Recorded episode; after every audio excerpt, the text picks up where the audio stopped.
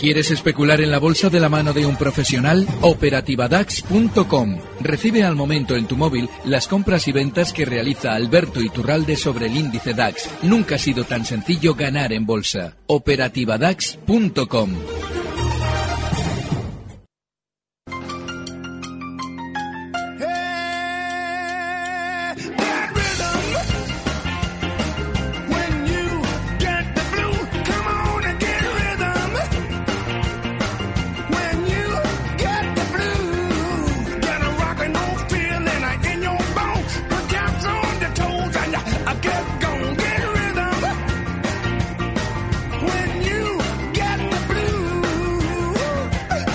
estamos de nuevo, abrimos el consultorio de bolsa más esperado de la semana en Capital Radio con Super Alberto Iturralde. ¿Cómo estás, Super? Muy buenos días. Muy buenos días, fenomenal. Saludamos a nuestros amigos a través de la radio, a través de YouTube podrán ver también esto. Esto interesa muchísimo, sobre todo los gráficos, claro. Claro. Porque vaya semanita más bonita que tenemos de- delante y detrás. Y delicada e importante.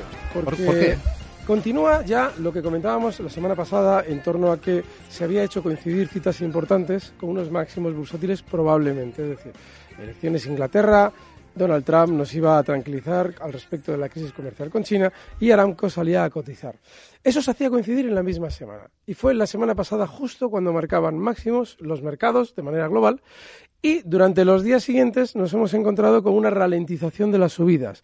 En el caso de Europa ni siquiera se ha producido una continuidad. Estamos hablando de que, por poner el ejemplo del índice DAX alemán, nos hemos encontrado con que efectivamente los máximos se produjeron la semana pasada y no ha vuelto a marcar por encima de los 13.400 que veíamos hace cuatro sesiones. Bueno, pues ojo porque podríamos encontrarnos con que sucede todo lo contrario a lo que vivíamos en agosto. Y es que después de que en agosto se nos metiera el miedo de la recesión, todo fuera muy negativo, ahora con los datos positivos o una sensación mucho más compradora en el mercado, pudiéramos ver un techo para recortar. De manera que durante los, próximos, durante los próximos días, mucho cuidado, porque si eh, aumentase un parámetro que de vez en cuando, cuando hay ciertos riesgos de techo, yo suelo traer, que es el del VIX, Ojo porque si, por ejemplo, este indicador de volatilidad, que en realidad no es más que el medidor de las horquillas de las opciones en el SP500, superase niveles, por poner un ejemplo, de, eh, 19, 20 puntos, estaríamos hablando ya de probablemente caídas con fuerza. Ahora Todavía estamos está- en 12 y medio por ahí, Estamos- ¿no? Exactamente, estamos todavía muy lejos, no hay que precipitarse, se puede seguir largo en el mercado de manera genérica, pero lo que comentábamos la semana pasada, con muchísima eh, alerta ya al respecto de aplicar stops, si lo que vemos es un inicio de giro a la baja. Bueno, la forma favorita para preguntar a Alberto Iturralde es por WhatsApp, el 687-050-600, porque así escuchamos las voces de nuestros oyentes, eh, además del correo electrónico, que bueno, pues aquí tenemos ya un buen puñado de, de preguntas, oyentes arroba capitalradio.es. Empezamos eh, escuchando la primera, vamos. Vamos allá. Buenos días, soy César desde Madrid.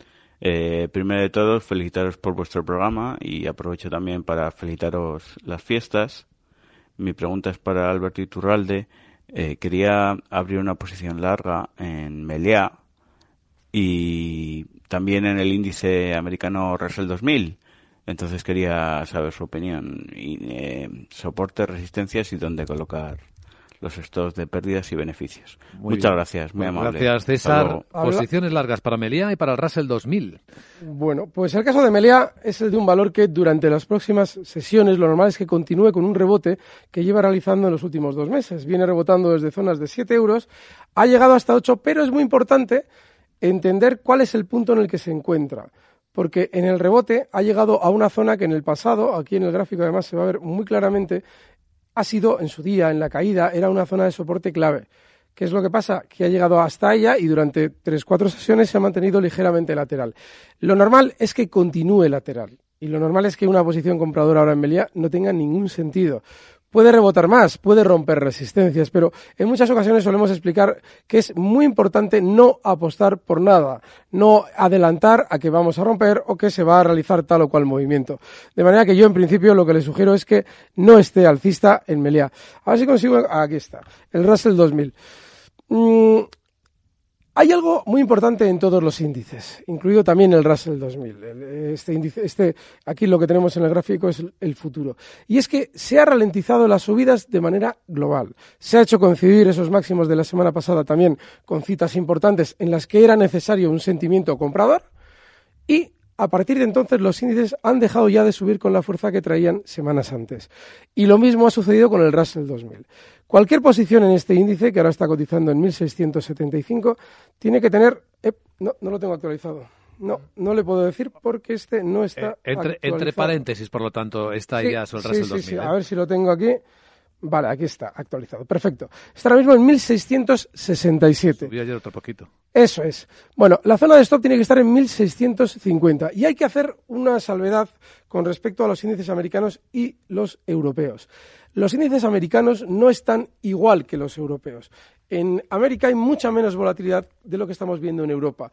Eso implica que no nos debería extrañar ver ciertos recortes o más pronunciados en Europa y los mercados americanos más laterales o ligeramente alcistas. Con lo cual, el Russell 2000 lo normal es que vaya ya frenando subidas, pero por ahora no tiene especial, eh, no tiene ningún indicio de que mm, se vaya a producir un recorte inmediato. Lo normal es que esté más lateral durante las próximas semanas. Bueno, este es nuestro amigo Pablo que está escribiéndonos si seguimos bajistas en Telefónica. Esta es de respuesta rápida. Pues seguid como queráis, porque yo, en principio, durante estas últimas semanas no he dicho nada en Telefónica, que yo esté ni alcista ni bajista. Eh, y eso es muy importante, el mensaje, porque yo explico muchas veces que una cosa es analizar y otra cosa es pastorear. Yo puedo pensar que en un momento determinado Telefónica, cada vez que realiza una subida y aparece el señor Payete a vendernos la compañía, lo más normal es que a partir de ahí recorte.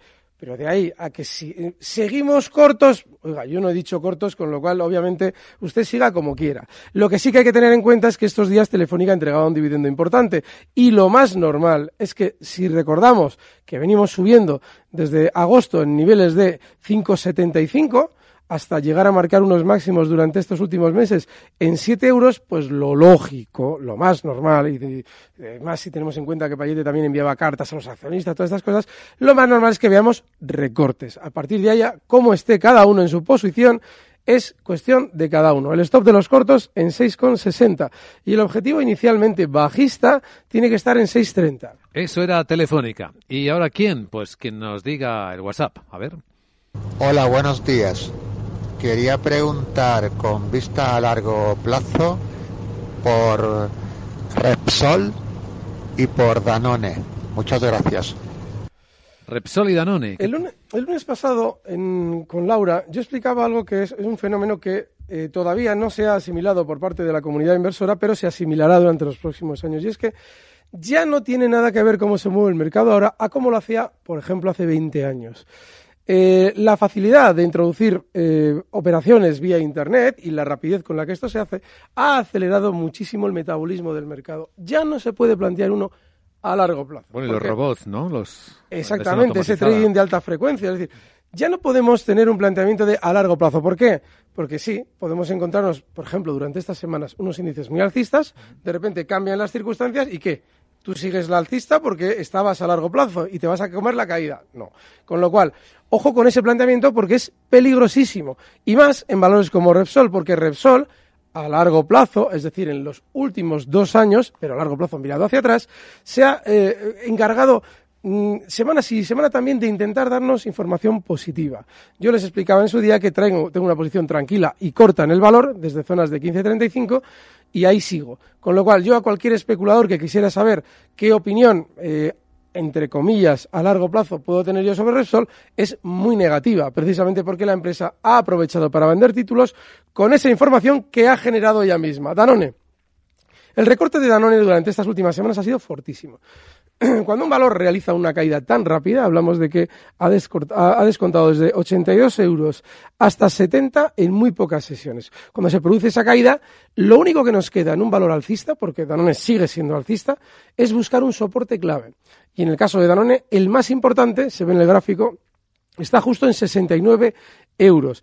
Quien quiera de algún modo tomar nota de cómo se eh, dibuja o de algún modo cómo se localiza una zona de control o una zona de soporte, Danone es un ejemplo maravilloso, porque en esa zona 69 y ligeramente por encima en el pasado se han colocado grandes cantidades de títulos. Cuando esa zona que en su día fue de resistencia se supera, a partir de ahí normalmente quien manipula el valor no quiere descontar por debajo de esos 69 euros en este caso y lo más normal es que Danone tenga durante los próximos meses, porque no de manera inmediata, lo más normal es que ahora tenga cierto rebote, pero en unos meses recorte para apoyarse en zonas de 69 y un especulador que mm, de manera impropia especula en el largo plazo, ahí es donde puede entrar comprador. Pues en el gráfico se aprecia muy bien, para quienes luego puedan verlo a través de YouTube perfectísimamente. Al teléfono tenemos a Rafael. ¿Qué tal, Rafael? Buenos días. Muy buenos días. Bueno, antes de hacer mi pregunta, dos consideraciones. A ver. Vi que han puesto ustedes las las eh, las conferencias prácticamente que nos da don Alberto y, y alguna otra en YouTube, Exacto. lo cual le agradezco mucho porque mire, hasta ahora escuchábamos las palabras por la radio, pero no es lo mismo escuchar las palabras que ver, pues eso, las muecas, las, la forma de decirlo, etcétera. Eh, recuerden la vieja imagen, de, la, la, la, vieja frase de que una imagen vale mal que, mil, que mil palabras, y es verdad. Hmm. Eh, eh, los, las, la forma de moverse, la forma de hacer las muecas de don Alberto nos indica prácticamente si, si cómo el, va el, cada, el lenguaje cada, gestual dice cada más que los gráficos a veces. ¿no? Y otra cosa, vi también la conferencia que dio, es así, que fue de 39 minutos en Bilbao, la de los malos del mercado. Magistral, ¿verdad? Magnífica, magnífica. Sí. Bueno, pues me alegro que explicativa, clara, contundente. ¿eh? Pues muchísimas gracias, Eh, Rafael. Bueno, vamos a ver. Eh, yo, como muchos otros y también como usted, estoy de acuerdo en que esto ya ha subido demasiado, ya ha subido mucho y ahora nos queda un recorte. ¿Cuál sería el nivel, el soporte, etcétera, que traspasado la baja nos indicaría que empieza la corrección? Porque incluso hace unos días ya varias personas le han preguntado, le han dicho incluso que han empezado por este cortos y tal, usted ha dicho, espérese, espérese, espérese bien. ¿Cuál sería ese nivel? Quizá el 9.550 del IBEX, quizá el 9.500, ¿cuál sería ese, ese, ese, ese nivel que, que su ruptura supusiese el comienzo de la, de la bajada que todos estamos esperando? Gracias. Por el Gracias, Rafael. Un saludo. Hay algo muy importante en la pregunta, y es que estamos dando por hecho que el mercado va a recortar. Sí, sí. Yo explico que es muy importante entender de dónde venimos. Venimos de una teórica recesión en la Alemania. Alemania es uno de los índices que después de que en teoría iba a entrar su país en recesión es de los que más ha subido, es decir, el mercado ha funcionado a la contra. Y sin embargo, ahora nos encontramos con los ingredientes opuestos, es decir, una sensación tremendamente positiva que, bajo mi punto de vista, puede indicar que esta fiesta ha terminado, pero puede indicarlo, no significa que lo vaya a indicar necesariamente. En bolsa hay que tener mucho cuidado con tener un plan en la mesa e intentar actuar en base a él. No vaya a ser que no se produzcan los indicios o, no se materialice esos indicios en una realidad y nosotros estemos cortos en contra de una subida del mercado. En el caso del IBEX, fíjese, eh, más que un nivel concreto, es una circunstancia concreta. Hemos comentado antes, además, cuál era. Lo que pasa es que, claro, es lógico, queremos mirar al IBEX y qué tiene que pasar en el IBEX. El IBEX tiene un soporte clarísimo, zonas de 9.550, donde él nos ha dicho, donde Rafael ha dicho.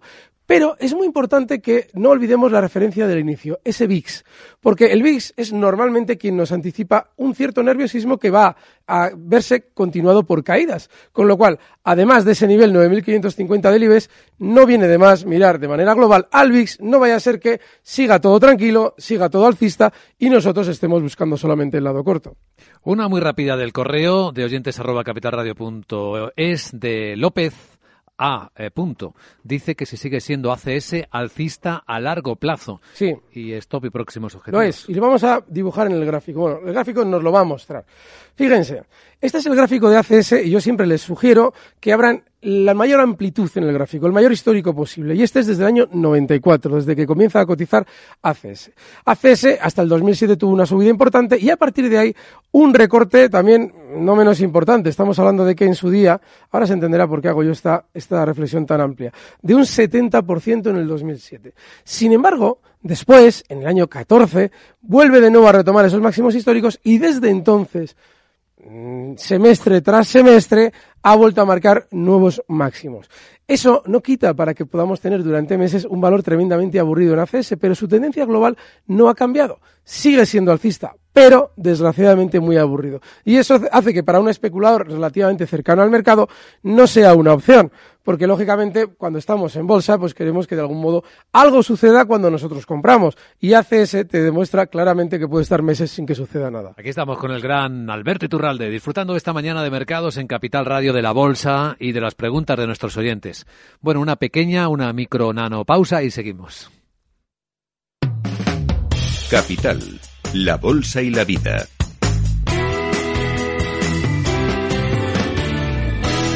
Luis Vicente Muñoz. Hijos de rock and roll, jóvenes que no es que aparquen de oído, aparcan a golpe de batería. Por fin tienes el seguro de coche Mafre con muchas ventajas para tu familia. Y además te beneficias de la bonificación del seguro de tus padres y un ahorro de hasta un 40%. Consulta condiciones en mafre.es. Tu familia necesita un seguro de coche de verdad. Con los planes de pensiones Santander te ayudamos a construir el futuro que deseas mientras consigues grandes ventajas. Porque ahora, si nos traes tu plan de pensiones, te damos hasta un 4% de bonificación. Consulta condiciones en bancosantander.es o en tu oficina más cercana. Planes de pensiones Santander. Tu presente y tu futuro en perfecta armonía. Vida. Riesgo. Cubierto. Es muy simple asegurarse con el Betia. Simple, claro, el Betia. En la Caixa, impulsamos cientos de proyectos de investigación médica y trabajamos en retos tan grandes como curar el cáncer, prevenir el Alzheimer o conseguir una vacuna contra el SIDA. Porque somos la fundación que invierte en investigación para construir una sociedad más avanzada. La Caixa es una fundación. La fundación es la Caixa.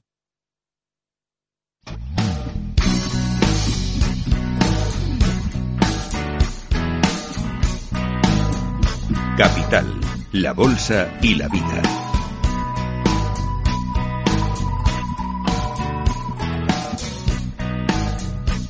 Luis Vicente Muñoz.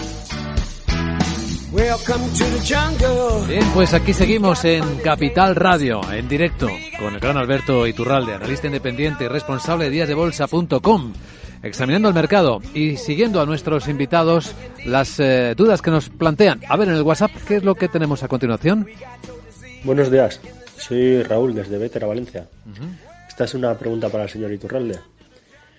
Eh, quisiera saber qué tal ve Acciona, si la ve capaz de batir las resistencias que tiene a corto plazo. Y en caso contrario, un stop loss. Vale, muchas gracias. Gracias. Vale, recordamos algo importante. Durante el intermedio de la publicidad hemos hablado de Farmamar y es un análisis que es muy importante si podéis luego ir todos a YouTube a echar un vistazo a lo que hemos comentado. Sí, buen tema. La pregunta es importante. Dice, bueno, si vemos eh, de algún modo prevemos que puedan Buenos superar días, resistencias. Fíjense, en Farmamar no es una cuestión de si prevemos que puedan superarlas, sino qué ha sucedido en los últimos meses en Acciona. Acciona ha llegado con muchísima fuerza a una zona de resistencia que ahora está en 102 euros, en su día eran 105 y 110, con aquello de los dividendos hay que ajustar el gráfico, y sin embargo ha frenado con muchísima fuerza ahí. Y de hecho hemos visto cómo otros valores del mercado español han marcado nuevos máximos sin que Acciona en ningún momento supere esa zona de resistencia. Es importantísimo no intentar ejercer de adivinos en el mercado. No es si puede superarlas, que por poder puede pasar cualquier cosa, sino qué es lo más normal que estamos viendo en el gráfico. Lo más normal que estamos viendo en el gráfico es que cada vez que llega a 102 euros, frena con fuerza y recorta. Con lo cual, ojo, porque es un valor en el que no se puede estar alcista precisamente por esa circunstancia. Claro, como después de frenar la subida en esa zona 102 ha realizado un movimiento lateral, alguien se podría, eh, de algún modo, plantear comprar en la parte inferior del movimiento lateral, que está muy cerquita de donde cotiza ahora mismo, en zonas de 90 euros. Hombre, se puede intentar, pero si lo hacen es también clave entender que esa zona 90 euros es un stop inexcusable, porque en el momento en el que se rompa la baja con cierta autoridad, y no les extrañe que tras frenar las subidas varias veces ahí en 102 quiera romper a la baja el nivel 90, la caída hasta por debajo de 80 seguramente va a ser también muy rápida. De manera que muy peligroso, pero si se va a intentar el stop en 90. Vamos, vamos, que hay cola para preguntar a Alberto Iturral. La siguiente. Buenos días, eh, eh, señor Alberto. ¿Cómo ve usted Santander en las cotas que se encuentra ahora mismo? Si cree que puede cerrar el, el gap que dejó un poco más arriba y, y demás. Muchas gracias. Más de lo mismo. Si cree usted, ¿qué puede decir? Écheme las cartas para ver si usted cree que mi hijo va a aprobar la oposición.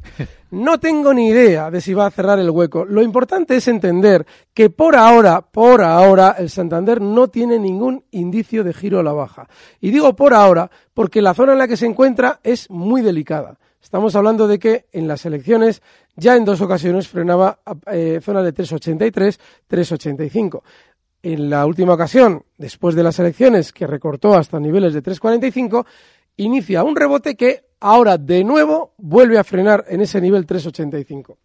Digo que no hay indicios de giro a la baja porque la zona es muy delicada, pero el precio no está especialmente volátil, con lo cual no podemos anticipar si va a tapar un hueco o no.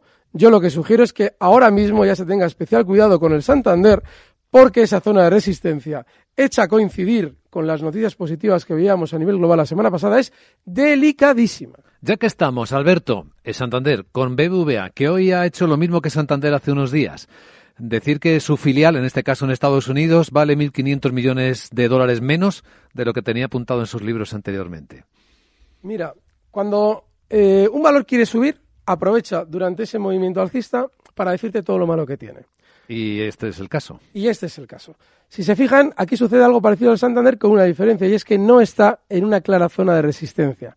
Tiene mucha menos volatilidad que el Santander. Yo cuando alguien eh, me dice, bueno, ¿y esto de la volatilidad cómo se calcula? Yo digo, hay una norma tremendamente sencilla para dar, hacerte una idea de la volatilidad sin tener que entrar en muchos números. Y es, ¿cuál es el desplazamiento total que hace un valor en la sesión? Es decir, máximos y mínimos se han ampliado, es decir, hay una ampliación de ese máximo mínimo de lo que suele haber normalmente, pues el BBV normalmente tiene un 2% de amplitud, pues sigue con su 2% y por debajo, con lo cual lo normal es que el movimiento alcista continúe. Y ahí Luis Vicente nos ha dado el dato, nos dan una noticia en la que, uy, se me ha caído 1.500 millones de euros. Pues eso, miren, si se le ha caído y no sabía dónde los tenía, significa que lo que quiere es que yo no compre. Es decir, manteneos fuera, que dentro de unos días, cuando hayamos llegado, probablemente en el caso del BBVA, hasta niveles de 5.25, está ahora mismo en 5.14, empezarán a cambiar ya toda la historia. Recuerden que el BBV en los últimos meses venía de todos los problemas relativos al caso Villarejo. Y en ese momento explicábamos, ya verán como uno de los bancos que más sube es precisamente el BBV cuando le toque subir, porque es uno de los valores que mayor sentimiento negativo ha generado con todo ese desbarajuste de Villarejo. Bueno, pues ahí lo están viendo. Está subiendo mucho más que el Santander durante los últimos meses y todavía le va a caer un poquito más por lo que nos cuenta Luis Vicente. Es decir, que están dando noticias negativas que salen desde dentro. Tienen cualquier momento del año para hacerlo. Y lo están haciendo ahora, en plena subida. Interesante, ¿verdad? Está al teléfono esperando para preguntarte una paisana de Bilbao. Muy bien. Se llama Isabel. Hola Isabel, buenos días. Hola, buenos días. Yo llevo varias sesiones intentándolo por fin hoy. Pues enhorabuena. Eh, quien, quien sigue la consigue. Eh, tengo, tengo Safran, recomendada por usted, y sin stop le puse, y llevaba como un 8% de ganancia y ahora en este momento estoy en 2,45% de ganancias. A ver qué me dice, si vendo antes de que baje más o sigo porque no tengo tampoco prisa para recuperar el dinero. Y SAP, Eh, también las tenía bien y ahí ando también con un 2,38% de ganancias. SAP SAP, ¿verdad? Sí. SAP SAP. Entonces me gustaría que, que a ver qué me aconseja. Sí. Ya que he conseguido hablar hoy con usted, con ustedes. Pues qué bien. Bueno, Lo celebramos, Isabel. Muchas gracias. Navidades, Feliz ¿eh? Navidad, claro que sí. Solo, solo un apunte. ¿Sabes que Safran ha sufrido, dicen esta semana, porque como Airbus ha dejado de fabricar el modelo este, el 737 MAX, y le suministra algunos componentes, Vale. Vamos a hablar sobre eso. Cuando se produce una noticia empresarial de ese calado, es decir, usted es proveedor de determinadas piezas para mis aviones y voy a dejar de producirlos, de repente se produce una caída en el mercado y nadie se, nadie se da cuenta de la trampa donde está. ¿Por qué? Porque esa noticia se conoce de antemano. Las empresas la conocen de antemano. Si eso entra dentro de mi estrategia empresarial. Tú eres mi proveedor. Oye, Luis Vicente, que dentro de un año dejo de fabricar tal avión. Ya mm, ten cuidado con tu, toda tu infraestructura, no inviertas más o da todo por amortizado que esto se acaba. Esto te lo he dicho yo con antelación. Claro, ¿qué pasa? Que el valor recorta. Ah, oye, es porque han sacado esta noticia, pero sí ellos lo conocen hace tiempo. Sin embargo, ¿qué es lo que hacen en Safran? Con mucha picardía. Lo hacen recortar y una vez que ha recortado te dicen, fíjate tú que lo de Airbus nos va a afectar de una manera tan negativa que todos tenéis que salir del título. Porque hemos recortado en las últimas sesiones desde 150 hasta 135 y se nos va a caer el mundo encima porque ya no le fabricamos nada a Airbus. Estamos hablando de. A, a Boeing, a Boeing. Eh, a Boeing, perdón. Sí, sí, por- Estamos hablando de, de un 10% de caída. Sí. Y ellos ya lo saben. Lo que están haciendo es, primero recortan, te dan la noticia que ya conocían negativa para que tú sueltes los títulos, frenan la caída como ya ha hecho Safran, vamos a acercar el gráfico para que se vea cómo ya han frenado temporalmente la caída y además con mucha fuerza y en una zona clave, esa zona clave son justo los 138 euros, aquí se va a ver, ¿eh? ahí frenan la caída y te dan las razones para vender en 138. Tú vende que esto va a ir fatal. Lo más normal es que Safran, de hecho, ya adelantamos que era nuestro minuto de oro de hoy, Oh. Safran lo más normal es que tienda a rebotar una vez que se haya de algún modo calmado todo el run run relativo a esa información. Eh, luego damos los datos concretos de la operación. Safran, eh, perdón, SAP. Eh, SAP no está en la misma situación, ni parecida. ¿Por qué? Fíjense cómo SAP ha hecho de una manera matemática lo que tiene que hacer un valor cuando eh, va a llegar un momento positivo del mercado. Ha subido durante los últimos meses, desde octubre venía subiendo en niveles de 105, de 104 euros hasta 125 y en las últimas semanas se mantiene lateral quizás una eh, información global relativamente positiva. ¿Cuál era el malo? La crisis de China, solucionado. Eh, hay elecciones en Inglaterra, todo fantástico, le han vuelto a votar a Boris, a Boris Johnson. Aranco, la compañía más grande del mundo, a cotizar. Es decir, todo maravilloso. Y SAP llegando justo en ese momento a una zona de resistencia. Se ha frenado, ha recortado y ojo porque este valor no tiene nada que ver con Safran. Lo más normal es que SAP recorte. Oye, Alberto, ¿y qué hacemos con el minuto de oro entonces? ¿Lo hacemos o no lo hacemos? Sí, claro que lo hacemos. Lo hacemos, preparados, listos, minuto de oro. Es el momento más esperado. ¿Cuál es la selección de Alberto? Aunque Vale. algo ha tirado ya. Para todos los amigos de YouTube, esa zona 137.40 que se ve en el gráfico, hemos hablado antes de los 138 euros, es clave. Fijaos cómo en el pasado las subidas frenaban con contundencia ahí y luego, una vez superado, las caídas también frenaban con fuerza y es un soporte clave. Ese va a ser nuestro stop, 137,40. Cotiza en 140 y el objetivo alcista para Safran, 148 euros. Safran, mercado francés. Safran, un clásico. Por cierto, de los minutos de oro de Alberto Iturralde, analista independiente, responsable de díasdebolsa.com, que un viernes más pues eh, ha tenido el gusto de hacernos disfrutar del mercado y de la radio. Gracias, Alberto. A vosotros, fuerte abrazo. Ya sabes que el lunes a las 6 con Laura Blanco. Aquí estaremos. Adiós, amigos.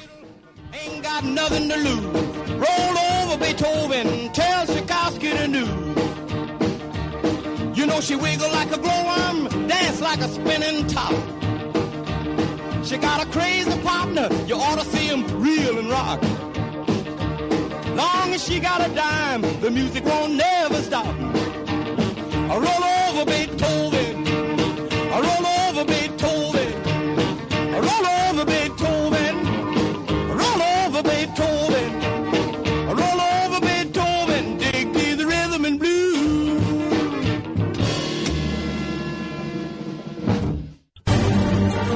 Recibe al momento las operaciones de Alberto Iturralde vía SMS en tu móvil. Operativa DAX.com.